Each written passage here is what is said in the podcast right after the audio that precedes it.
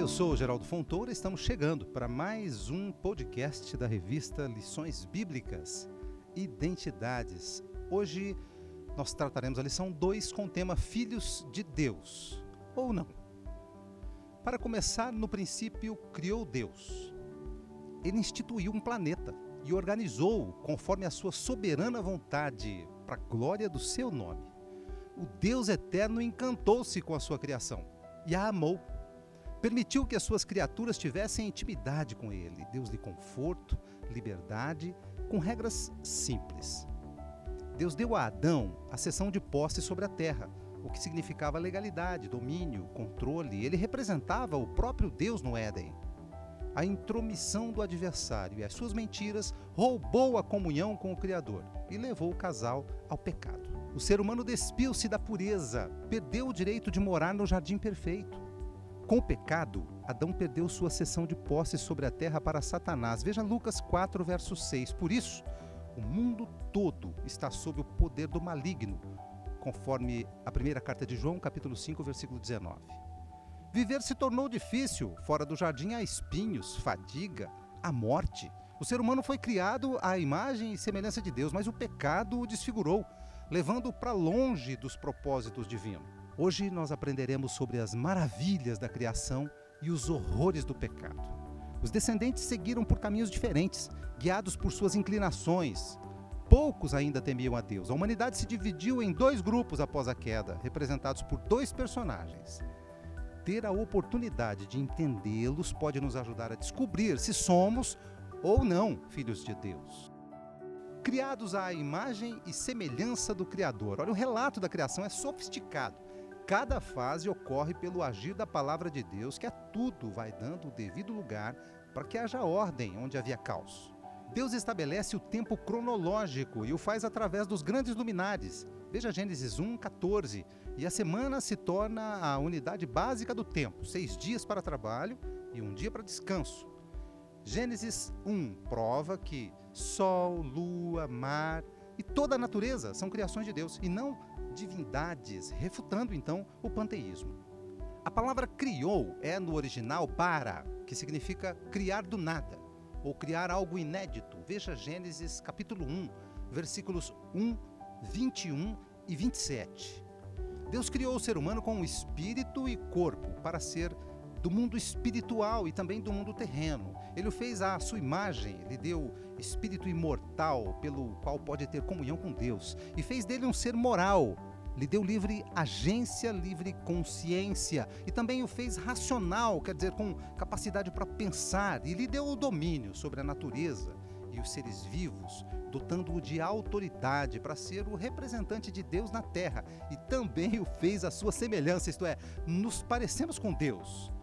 Porém, não estamos no seu nível, mas hierarquicamente abaixo dele. Veja Salmos capítulo 8, versículo 5. O Senhor deu a Adão uma companheira e estabeleceu as diretrizes do matrimônio. Isso está registrado em Gênesis no capítulo 2, de verso 20 a 24. E ele fez isso a fim de encherem a terra, de subjugarem a terra, conforme Gênesis capítulo 1, verso 28. Olha, veja, Deus preparou ali um lugar especial para o primeiro casal conforme registrado em Gênesis 2, de 10 a 14. Contudo, ao homem ele deu regras diretamente. Veja Gênesis 2, 16 e 17. O administrador no jardim era Adão, que deveria ser o bom mordomo, cuidando do seu habitat, conforme Gênesis 2,15. A ele foi dado o trabalho como prevenção ao ócio e a alimentação era abundante, porém, animais e humanos comiam só vegetais, conforme registrado em Gênesis 1, 29 e 30 ruptura, a identidade original desconstruída. O jardim do Éden era o lugar perfeito. Estando Eva perto da árvore do conhecimento do bem e do mal, Satanás entrou na serpente. Isso não está claro no texto, mas é revelado em Apocalipse, no capítulo 12, no verso 9. E fazendo isso, Satanás se insinuou, colocando em dúvida o que Deus havia dito. Leia em Gênesis 2, 16 e 17. Após distorcer ardilosamente a ordem divina, conforme Gênesis 3:1, o tentador nega as suas palavras, Gênesis 3:4, e acusa o criador de privá-los de serem como ele, conforme Gênesis 3:5. Eva é atraída, tentada, cai na tentação e come do fruto, compartilhando-o com Adão. O pecado consumado gera a morte. Veja Tiago, capítulo 1, versos 14 e 15. O primeiro pecado foi a desobediência. Romanos 5,19 registra isso. E a terra sofreu as consequências. Veja Gênesis 3, 17 e 18, parte A. Tendo sido amaldiçoada, como foi a serpente e como foi Satanás. Gênesis 3,15 registra. Adão e Eva foram punidos, não amaldiçoados. Veja Gênesis 3, 16 a 19. E eles perderam então o direito de morar no paraíso. Deus avisou que não comessem do fruto, Gênesis 2,17, mas eles desobedeceram e então a morte entrou no mundo, conforme Romanos 5,12, também Romanos 6,23. Em Gênesis, no capítulo 3, no verso 15, Deus revela o seu plano. A semente da mulher, que pisaria a cabeça da serpente, é o segundo Adão, Cristo, conforme Romanos 5,18. Na publicação Gênesis, o autor, Waltke, afirma, abre aspas, a vinda do Adão celestial, que enfrenta a maldição da fadiga, suor, espinhos, conflito e morte no madeiro e desce ao pó, reconquista o jardim e rasga ao meio o véu do templo, fecha aspas. Página 125. Semente de Caim, geração perversa com identidade pecaminosa. Os primeiros filhos de Adão e Eva são Caim, adquirir, e Abel, fôlego. Ambos apresentaram ofertas a Deus. Caim, agricultor, trouxe do fruto da terra. E Abel, pastor de ovelhas, trouxe as partes gordas das primeiras crias do rebanho, conforme Gênesis 4:4. Deus aceitou a oferta de Abel, mas não a de Caim. Esse foi o motivo de Caim matar o seu irmão, desprezando o conselho do Criador, conforme Gênesis 4, 6 e 7. Fora do Éden, o primeiro pecado consumado foi um ato de violência, após o culto prestado por irmãos que viam Deus de modo diferente. Caim fracassou porque pertencia ao maligno. Primeira carta de João, capítulo 3, verso 12. O seu orgulho foi ferido quando Deus rejeitou a sua oferta má. Mesmo consciente do bem e do mal, ele deixou que o orgulho ferido se tornasse inveja e ódio contra Abel. A inveja gerou o ódio, que gerou a ação homicida. Note a sequência de gestação do pecado até a sua consumação. Caim foi amaldiçoado como a serpente, conforme Gênesis capítulo 3, verso 14 e capítulo 4, verso 11. A linhagem do assassino simboliza a cultura humana que se delineia. Veja, surge a primeira metalúrgica, as primeiras cidades. O descendente de Caim, que representa a geração perversa, é Lameque, cujo comportamento mostra o avanço do pecado. Lameque é polígamo, o que altera o plano matrimonial de Deus. Veja Gênesis 2:24. E tem uma identidade violenta em meio ao advento da ciência. Esses são sinais da autoafirmação humana que não teme mais a autoridade de Deus como Caim temia. Gênesis 4, 13, 14. Mas toma para si a autoridade de vingar-se, assassinando pessoas, conforme Gênesis 4, 23. Semente de Sete geração abençoada com identidade piedosa. Após o assassinato de Abel, Deus permitiu que Eva tivesse outro filho, a imagem e semelhança de Adão. Veja Gênesis 5:3.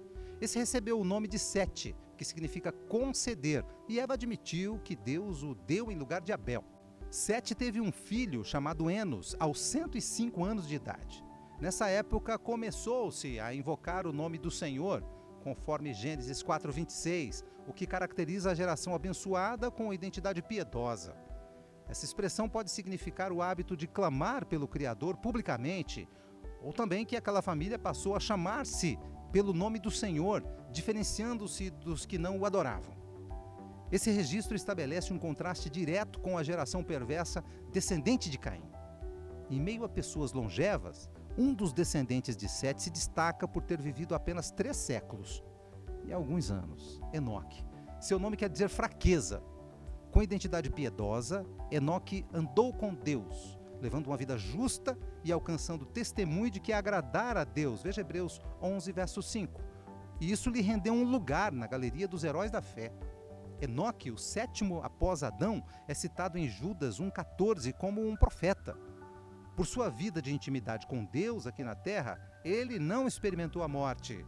Deus para si o tomou, conforme Gênesis 5:24. A conclusão, a narrativa chama a conscientização. Se você ainda não pensou nos primeiros capítulos de Gênesis, aproveite. Certifique-se de que já agradeceu ao Senhor hoje pelo capricho com que ele te formou.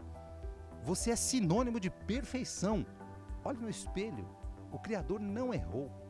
As inclinações naturais podem até nos enganar e nos guiar por caminhos sombrios. Haverá suor, fadiga e morte ao longo da jornada. Mas Deus nos deu liberdade para construir uma identidade pecaminosa ou piedosa. Com quem nos identificaremos? Com Lameque, promíscuo, vingativo? Ou com Enoque, andando com Deus e dependendo dele? Quem somos determinará a nossa identidade espiritual. O pecado original está entranhado no gênero humano. Confira em Romanos capítulo 3, verso 23, no capítulo 5, verso 12 também, nós precisamos vigiar, evitar novos pecados a cada dia, romper com a lei do pecado, conforme Romanos 8, 2, e nos deixar guiar pelo Espírito. Isso nos fará andar irrepreensíveis no meio desta geração perversa, conforme afirma Paulo aos Filipenses no capítulo 2, no verso 15. Ser gerado em Deus através de Jesus nos permitirá construir uma identidade próxima da que ele sonhou para nós. Geração eleita. Primeira carta de Pedro 2:9. Povo exclusivo de Deus para anunciar as grandezas daquele que os chamou das trevas para a sua luz, refletindo sua imagem, sendo parecidos com ele, à sua semelhança.